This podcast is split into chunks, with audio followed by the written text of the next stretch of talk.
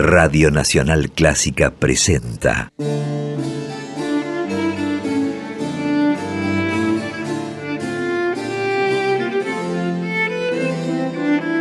Clásica en La.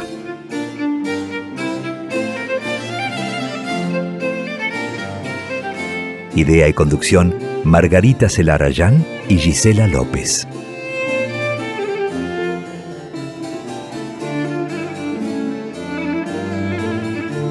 Hola, ¿cómo están? Comenzamos Clásica en La, este espacio que cada jueves dedicamos a las actividades, trayectorias, historias de compositoras y de directoras de todos los tiempos.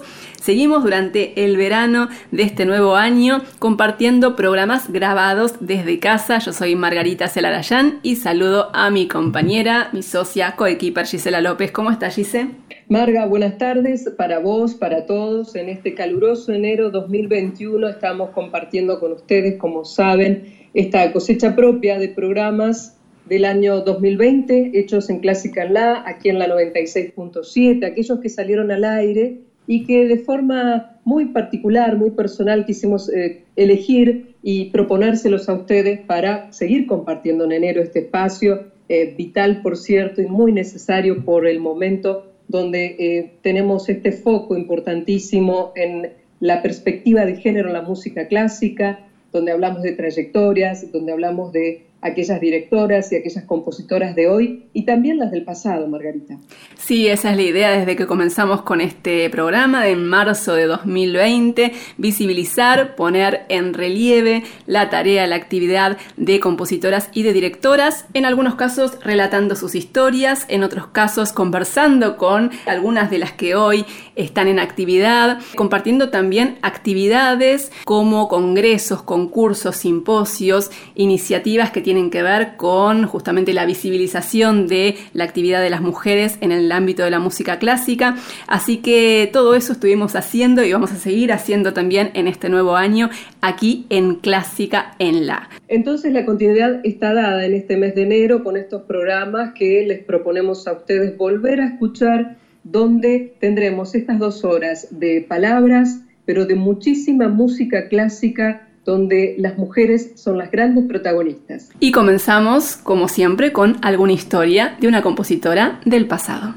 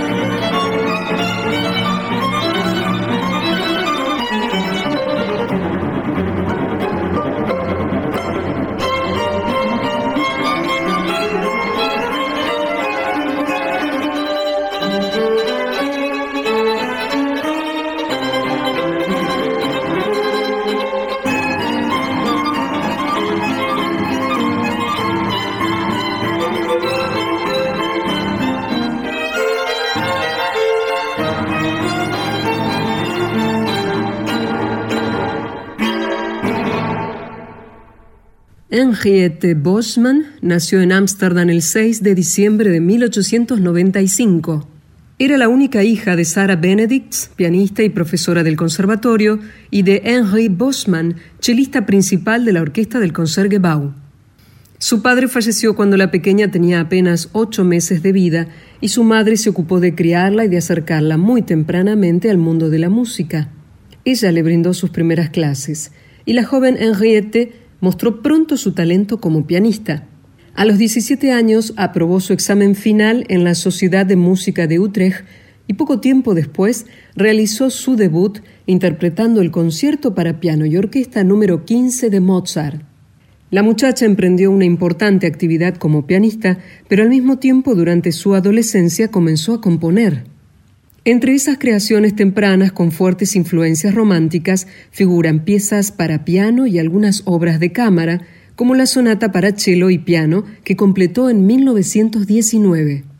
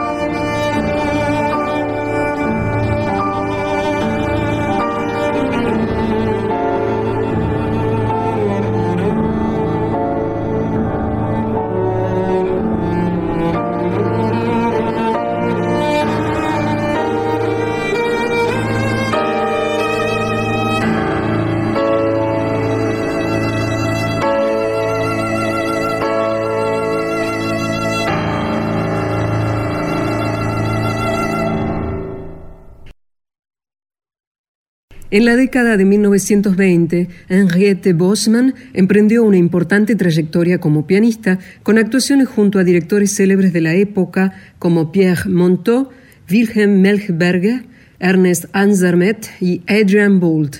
Por entonces, su agitada agenda de conciertos le dejaba poco tiempo para componer, pero la creación nunca dejó de ser su gran pasión.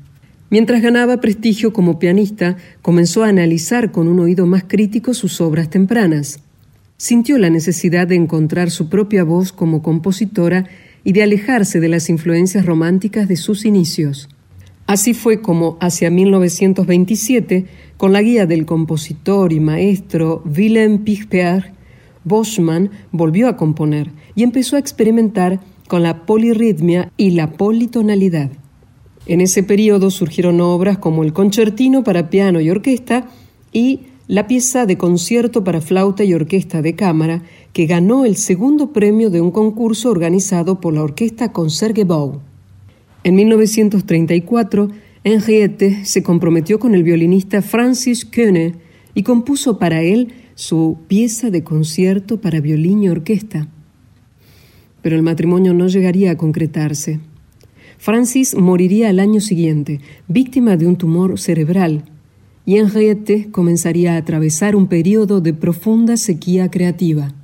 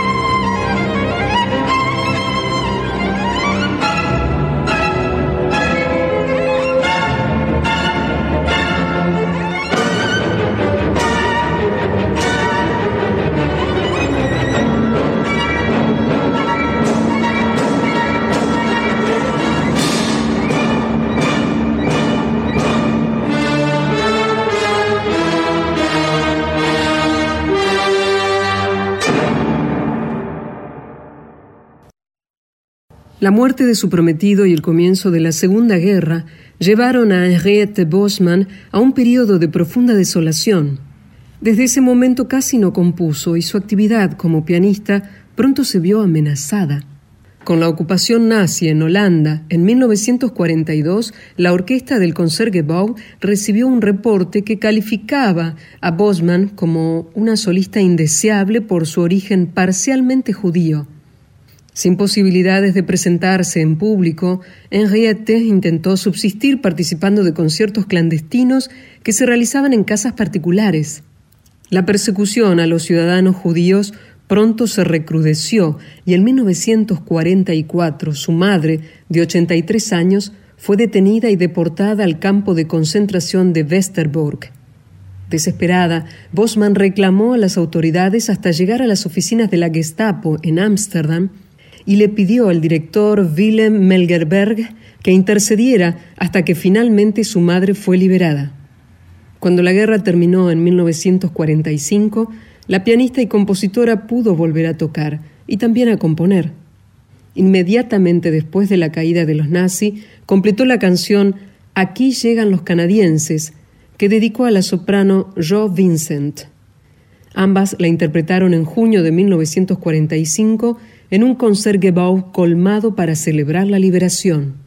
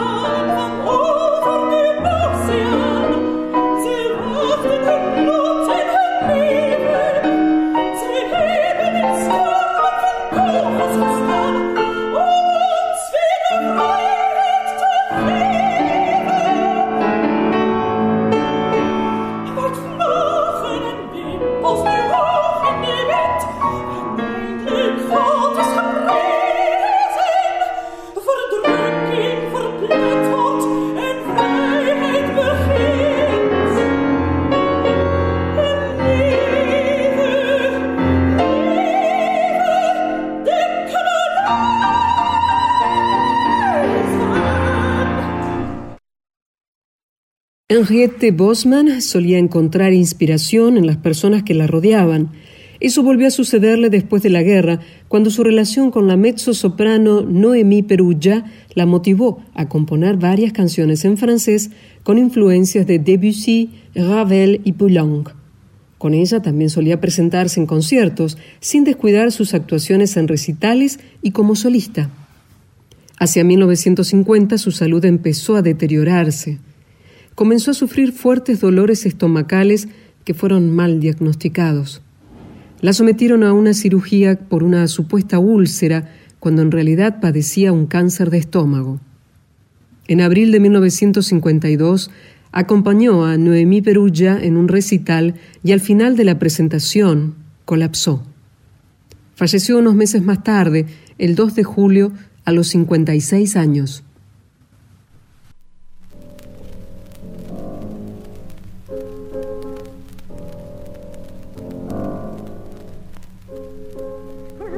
Je suis allé au marché aux oiseaux et j'ai acheté des oiseaux pour toi. mon amour.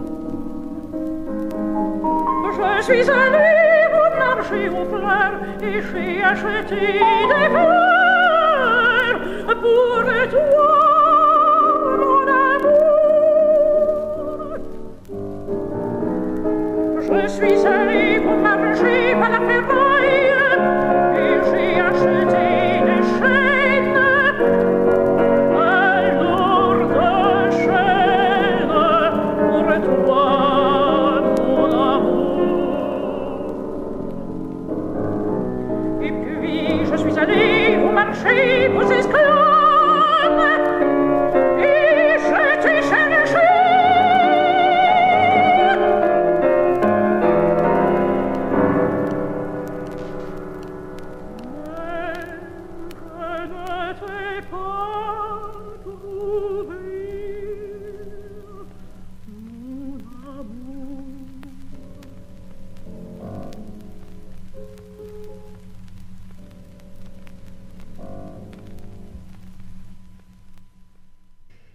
Henriette Boschmann fue conocida en su tiempo esencialmente como pianista, pero la composición era su pasión.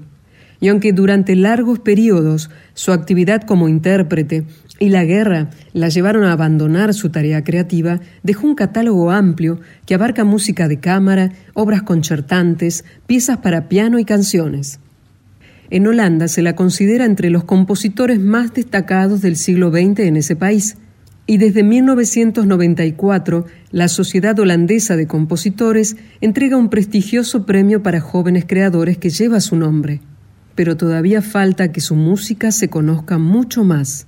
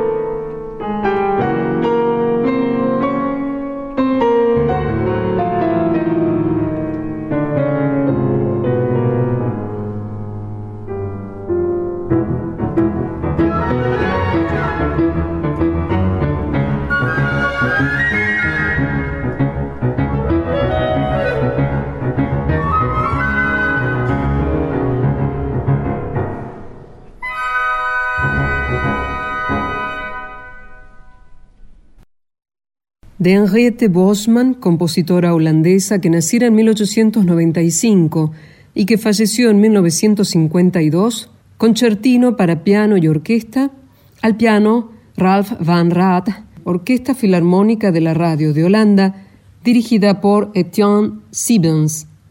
Y antes escuchamos también de Henriette Bosman, Cuarteto de Cuerdas, por el Cuarteto de Cuerdas de Utrecht. Cuarto movimiento de la sonata para cello y piano.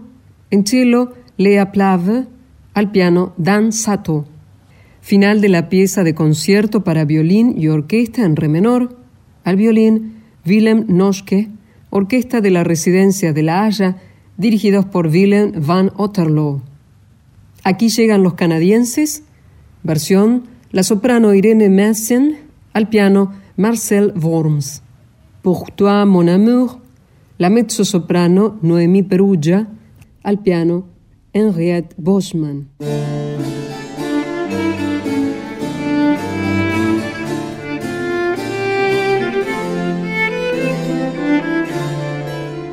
Verano 2021 y estamos con Clásica en La con estos programas ya emitidos de nuestra cosecha 2020 para disfrutar con vos este tiempo estival en Nacional Clásica la 96.7. Mi nombre es Gisela López y con Margarita Celarayán nos propusimos elegir aquellos contenidos que nos parecieron que quedaron muy bien al aire y que también tuvieron gran aceptación por parte de ustedes a través de las redes sociales. Y a ellas recuerdo, por si aquellos, aquellas que todavía no saben que pueden seguirnos, allí estamos en Twitter, en Facebook y también en Instagram, arroba en la clásica en Facebook, en Twitter y en Instagram. Y sabiendo que, pese a que estamos eh, en este periodo de verano, vamos a tratar de encontrar aquellos eventos, conciertos y algunas cuestiones que también pueden ser que ocurren a través de lo virtual, que se ha desarrollado en gran forma y vino para quedarse, eh, también que ocurren en todo el mundo, vamos a tratar de reflejarlo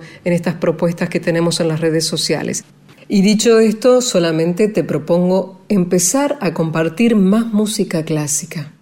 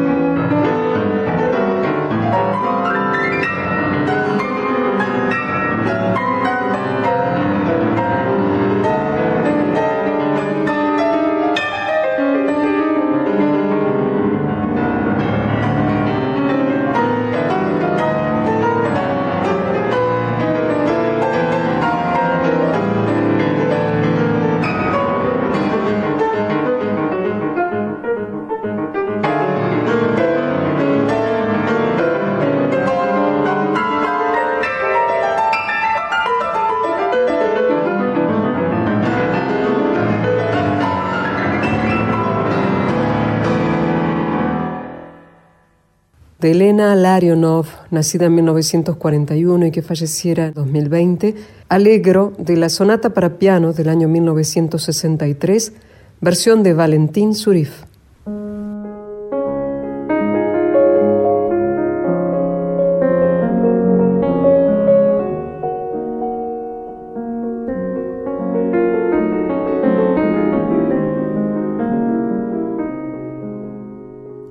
Recordando a Elena Larionov, notable compositora y profesora que falleció el 2 de agosto pasado. Ella había nacido en Königsberg en 1941, era de origen ruso y a los 8 años se radicó con su familia en la Argentina.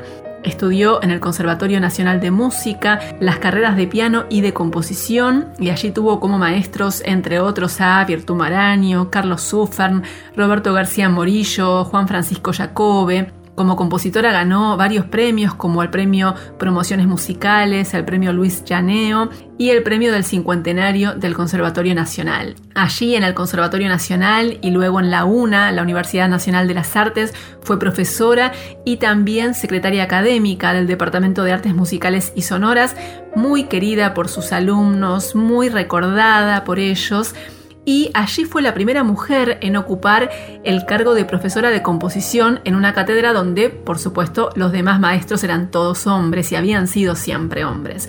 Elena Larionov era además integrante de la Asociación Argentina de Compositores y presidenta de la Asociación Compositores Unidos de la Argentina. Como creadora tiene una producción que abarca diversos géneros, compuso obras para piano, música de cámara, cantatas, una sinfonieta para orquesta, obras orquestales, corales, una ópera. Y ella decía en una entrevista que para ella la composición no era una profesión, era una vocación. Y esa pasión se percibe sin ninguna duda en lo que fue su actividad y en sus creaciones. Vamos a recordar a Elena Larionov con otra de sus obras. Ahora es el cuarteto número 4 en memoria de Eduardo Aleman, una obra del año 2006. La escuchamos interpretada por Grace Medina y Ala Gubaidulina en violines, Marcela Magín en viola y Carlos Nozzi en cello.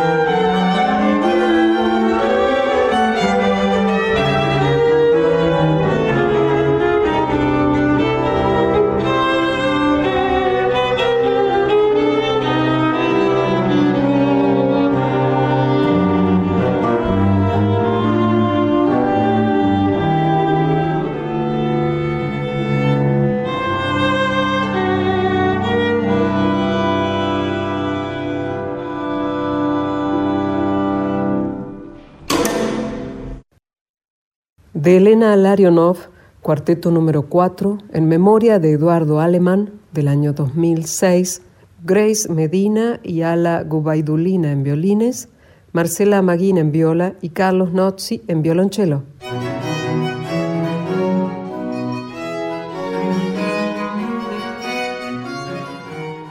Seguimos en Clásica en La y en el terreno que nos convoca, que es la actividad de compositoras y la divulgación de las obras de compositoras de diferentes momentos de la historia, es importante también destacar las iniciativas de intérpretes que deciden incorporar en sus repertorios obras de compositoras y darles difusión. Y a propósito de eso les cuento que hace pocos meses, cuando comenzó la cuarentena, Alejandra Sotile, que es una notable clavecinista rosarina, completó la grabación de un disco con obras de compositoras del siglo XVIII. Vamos a conversar ahora con Alejandra para que nos cuente detalles acerca de este álbum y de este proyecto.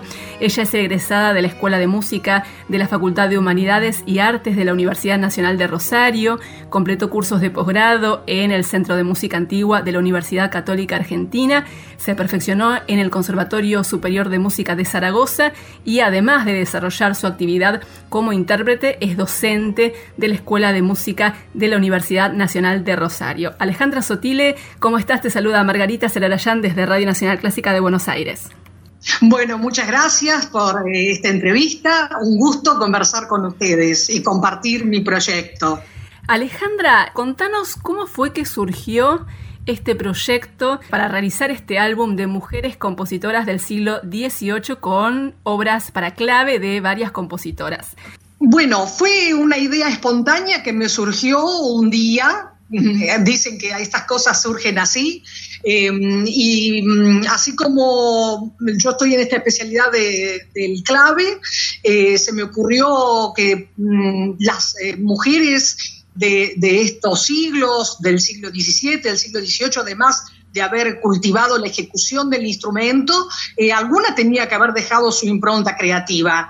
Y bueno, em, primero ubiqué sus nombres a través de la literatura, de algunas escritoras y eh, críticas eh, europeas, y luego entonces fui mm, buscando el material de partituras, hasta que, bueno, conseguí armar un hermoso grupo de obras de compositoras. Alejandra, me imagino que por tu trabajo en el terreno de la música antigua, del barroco y también del, clasicismo, tenés incorporado el hábito, como muchos de los músicos especialistas en esa área, de indagar, de recopilar partituras e información acerca de compositores que no son tan difundidos.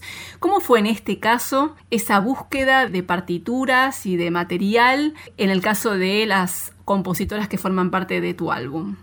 Eh, tengo, que, mm, tengo que reconocer que eh, este material puede, puede encontrarse en Internet.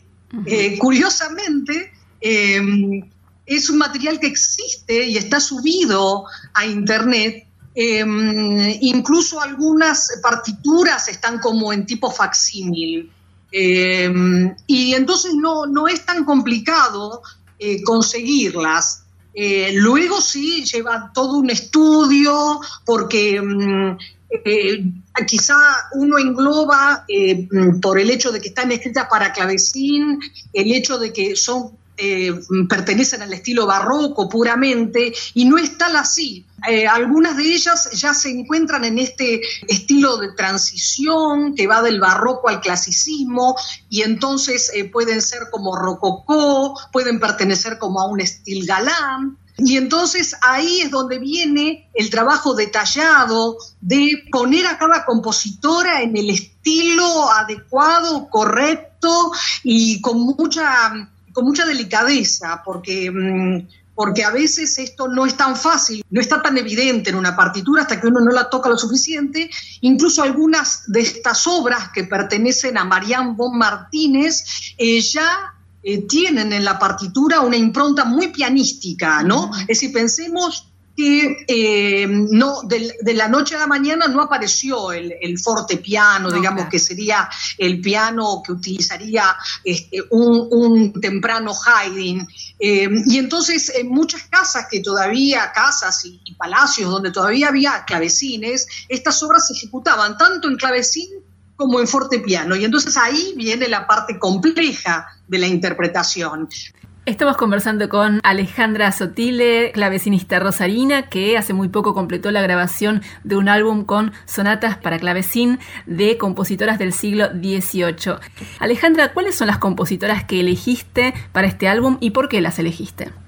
Bueno, yo elegí, eh, bueno, la mayoría de ellas son italianas. Eh, la primera es Elisabetta di Gambarini, es exquisita, con un estilo muy, muy cercano, muy adherido a, a un Scarlatti maduro. Luego elegí a Anne Bon di Venezia, que eh, fue una, una clavecinista, eh, bueno, muy conocida en su época cuando fue joven. Eh, ella le dedica, por ejemplo, seis sonatas para flauta y clavecín a Federico de Prusia, porque ella logró desempeñarse en la corte de Federico el Grande, y luego escribe las seis sonatas para clavecín dedicadas a la hermana de Federico el Grande. Luego elegí a María Teresa Dagnesi, que es una compositora eh, deliciosa, pero que solamente han llegado dos obras hasta nosotros, uh -huh. porque en realidad eh, ella mm, se dedicó más a escribir pequeñas óperas y conocemos su, su rostro porque en la actualidad en el vestíbulo de la escala de Milán hay un, un, retrato de ella, ¿no? Muy curioso. Bueno, y eh, luego yo trabajé obras de Marianne von Martínez, que a pesar de ese apellido español, ella residía en Viena y que fue discípula de Haydn, por ejemplo. ¿no?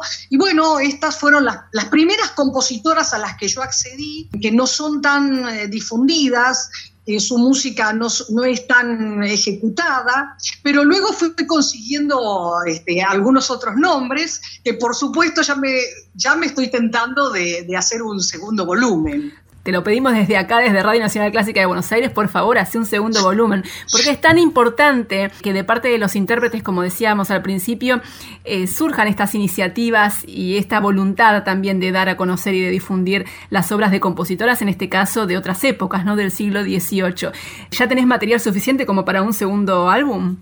Bueno, sí, porque en el primer eh, álbum yo no pude poner las obras de todas. Claro. Eh, ellas, eh, cada una ha escrito un lindo ciclo de, seis, de seis sonatas o seis lecciones y entonces me han quedado afuera unas cuantas obras, ¿no? Claro, claro. incluso de las que me han hecho conocer algunos colegas, eh, por ejemplo, un, organista de Inglaterra con el cual me, me, comunico, así que he descubierto a una compositora llamada Elizabeth Turner, que también tiene obras muy encantadoras, y bueno, y una que es Marianne Aberbruch, que fue alumna de Salieri y que solamente hay editada una sonata de ella que la editó Salieri pagándola con su propio dinero, ¿no? Y todas estas, estas curiosidades son las que a, a mí me han acercado a ellas. Alejandra, ¿qué fue lo que más te sorprendió al tomar contacto con estas obras de estas cuatro compositoras? Bueno, lo que más sorprende es el conocimiento técnico que ellas tenían de este instrumento, ya que sus obras no parecen de ninguna manera amaneradas, ni frívolas, ni superficiales. Realmente eh, hay plasmadas ideas musicales eh, muy profundas, esto se ve en los movimientos lentos, y un trabajo técnico mm, que desafía a, la ejecución. Por lo tanto, es muy atrapante estudiarlas, es decir, no se arreglan con una lectura liviana sobre las obras, sino que llega un momento que obligan al intérprete a, a buscarle el significado nota por nota. Más allá de que eso es lo que le digo siempre a mis alumnos, hay obras que lo merecen más, eh, otras menos, algunas que parece que bueno que están escritas por compromiso y uno las toca así, bueno, diciendo, bueno, las toco para incorporar una compositora. No, realmente ellas llaman a poner la, mente seriamente en la musicalidad que ellas han, han escrito. Y ese, eso fue lo que hizo que yo tomara este trabajo con mucho amor, con mucha pasión.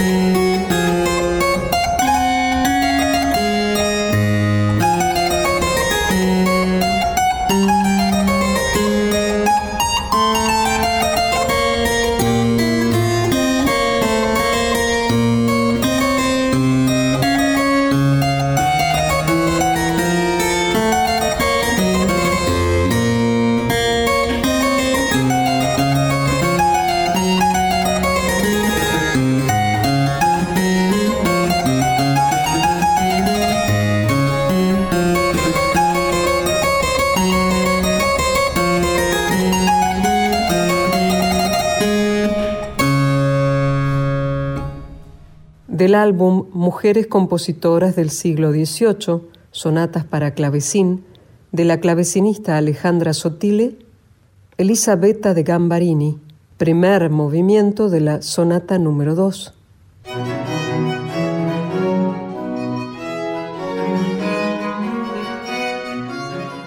Estamos conversando con Alejandra Sotile, clavecinista rosarina, que hace muy poco completó la grabación de un álbum con sonatas para clavecín de compositoras del siglo XVIII. Alejandra, estas compositoras tenían un profundo conocimiento del instrumento, ¿no? Tenían una formación muy, muy rigurosa, porque a pesar de que en aquellas épocas y en épocas posteriores las mujeres no podían o no tenían tanto margen para desarrollarse profesionalmente en el terreno de la composición, a pesar de eso, cuando indagamos encontramos que han habido compositoras y ha habido mujeres que se han dedicado a la actividad en diferentes momentos de la historia. En el caso de las compositoras, por ejemplo, que forman parte de tu trabajo, son mujeres que realmente tenían una formación muy profunda, ¿no? Muy, muy profesional. Sí, totalmente. Bueno, por eso yo las elegí también. Es decir, cuando yo empiezo a leer al respecto, me encontré con que, ¿qué pasaba? Había muchas eh, nobles, condesas, duquesas, que dentro de su preparación en la corte figuraba que tocaran el clavecín o el arpa y que escribieran sus pequeñas piezas instrumentales para, para amenizar las veladas de la corte. Pero claro, ellas no eran profesionales, ellas eh, eran aficionadas de muy alto rango, ¿verdad? Que estudiaban con profesores eh, posiblemente músicos eh, renombrados de la sociedad, del ambiente artístico. Entonces, por eso yo elegí estas, porque ellas pretendieron ser profesionales de la música. Y pensemos eh, el camino que hemos recorrido, porque yo me puedo considerar una profesional de esto porque hace muchos años que tengo mi carrera, pero en cambio ellas, sus carreras eran muy breves. Esto se debía o a que murieron algunas jóvenes y otras vieron su carrera limitada al tener que contraer matrimonio y algunas porque eh, indudablemente no ganaban dinero como concertistas. Y entonces, eh, por ejemplo, Marianne von Martínez se dedicó a organizar veladas en su casa y recibir a otros músicos y hacer un poquito como de protectora de la música. Por lo tanto, eh, digamos, sus carreras no eran de largo aliento, ¿no? Duraban unos años. Duraban incluso los años en donde ellas podían presentarse como prodigios pero cuando crecían ya eh, no eran atractivas para seguir en el, ante el público, lamentablemente. Claro, claro. Claro, pero a pesar de eso, dejaron, como nos contabas y como es eh, testimonio tu álbum, nos dejaron creaciones muy valiosas que vale la pena conocer, que vale la pena descubrir. Y en el caso de, por ejemplo, las compositoras que vamos a escuchar, ¿qué podemos contar acerca de Elisabetta de Gambarini, de Ana Bondi Venezia y de María Teresa Daniesi? Bueno, De Elisabetta eh, no hay eh, muchos datos biográficos. Eh, ella murió muy joven y lamentablemente lo único que llegan a nosotros son seis suites para clavecín suites o sonatas, eh, que son las que, bueno, eh, de las que yo grabé tres en el CD. Anna Bond tiene eh, una, hay más referencia biográfica, ya que ella era hija de una cantante y de un arquitecto que ponía óperas, hacía las escenografías de óperas en donde cantaba su mujer, la madre de, de Anne.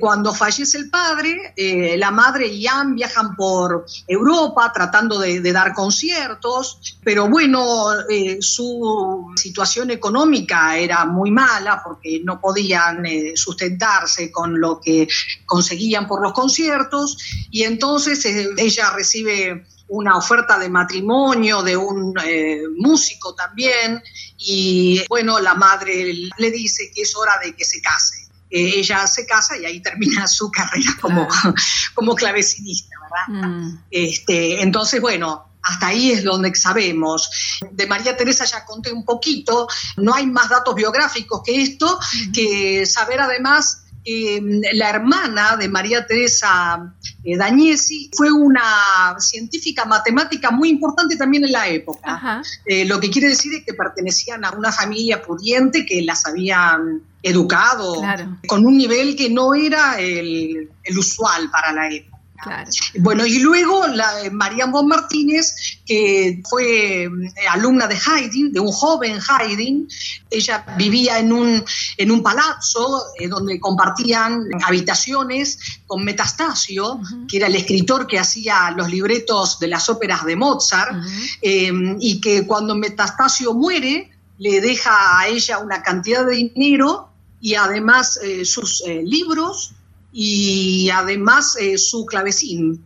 Y entonces a partir de ahí ella es la que organiza estas veladas y Mozart eh, visitaba estas veladas, visitaba su casa y las sonatas eh, que escribe Mozart para cuatro manos las estrenó junto con Marianne. Es muy linda esa historia. Alejandra, otro aspecto que queríamos destacar de tu actividad reciente es que vas a participar muy pronto de un festival de música antigua, de la Festa Antigua, con un concierto virtual que tiene que ver con este proyecto, ¿no?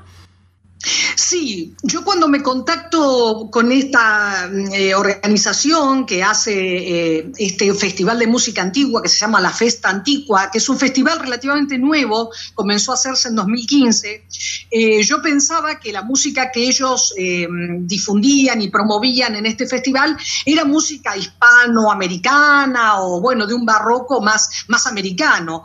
Pero bueno, yo siempre muy precavida le envié mi material y a ellos les gustó y entonces me abrieron las puertas a que yo haga este concierto virtual Mm, bueno, para el cual hay que preparar videos, enviárselo a ellos y ellos lo suben a las plataformas desde su organización del festival. ¿Y eso cuándo va a ser, Alejandra? Eso va a ser entre el 7 y el 13 de septiembre y nos van a avisar previamente, nos van a mandar el enlace para verlo en, el Facebook, en Instagram. Esas son las dos redes sociales que yo tengo y bueno, todavía estamos en el proceso de hacer los videos. Claro. Porque, eh, eh, requieren 30 minutos eh, de música de cada uno de los seleccionados. Así que en algunos próximos programas seguramente vamos a poder compartir con nuestros oyentes la información precisa de la fecha en que se va a transmitir tu concierto con obras incluidas en este álbum tuyo de compositoras del siglo XVIII. Perdón, en realidad no son esas obras, ah, porque yo he tenido mucho tiempo en estos días que llevamos encierro, me he conseguido eh, poner a estudiar muchas otras obras. Qué bueno. Y entonces ahí incluyo realmente es todo material nuevo el que ah, Genial. Para que vean qué trabajadora. Claro, claro, está muy bien. Muchos músicos han aprovechado justamente este, este momento de confinamiento para avanzar en el estudio también y en, en la renovación del repertorio. Así que es una gran noticia, Alejandra, que en ese concierto se puedan escuchar obras que no están incluidas en este álbum.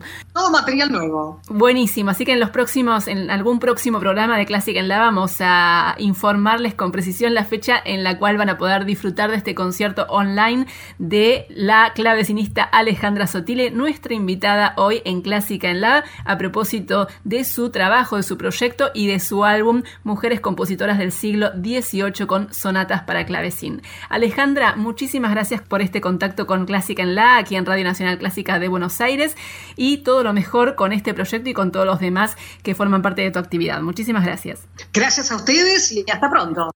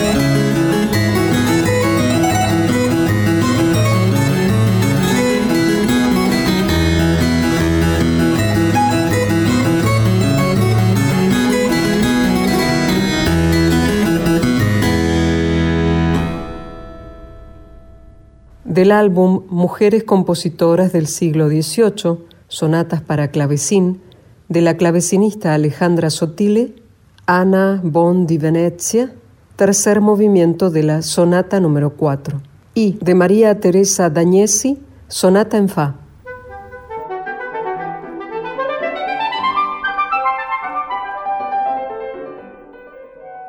Nos estamos acercando al final de Classic en Lab de hoy propongo que volvamos a compartir música de una compositora de la cual ya difundimos su historia y también algunas de sus creaciones en el primer tramo de Clásica en La hace ya algunos meses.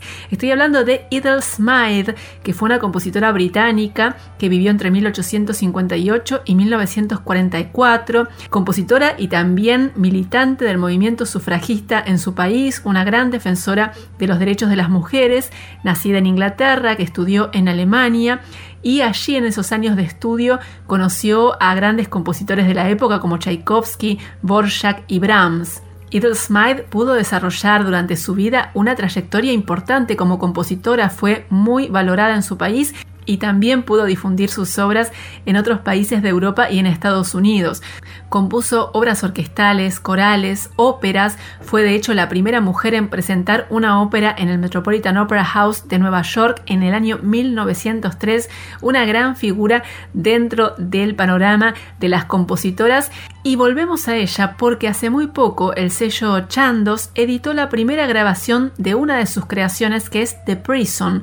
Es una obra tardía que Ethel Smythe compuso en 1930 y que tuvo su estreno al año siguiente en Edimburgo. Es una sinfonía extensa en dos partes para soprano y bajo barítono solistas con coro y gran orquesta y tiene un texto de Henry Bennett Brewster que hace referencia a los escritos de un prisionero encerrado en su celda e incluye las reflexiones de este prisionero sobre su vida y su preparación para la muerte. Les propongo que escuchemos entonces de esta obra The Prison, La prisión de Ethel Smythe, compositora británica que vivió entre 1858 y 1944. Vamos a escuchar, las voces responden, otros están en otra parte con otros nombres, los intérpretes son la soprano Sarah Brayley y el coro y orquesta experiential dirigidos por James Blashley.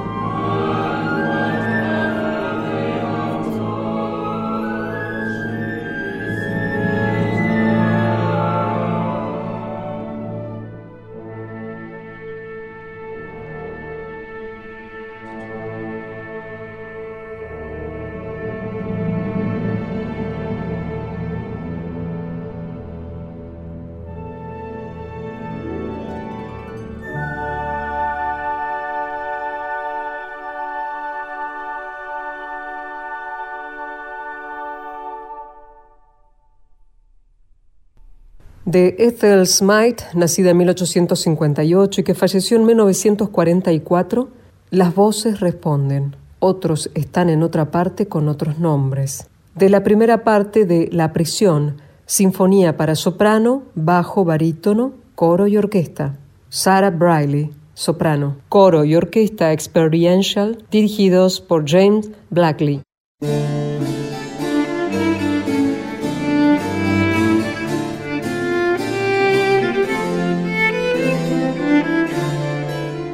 Final de una nueva emisión de Clásica en la en modo verano.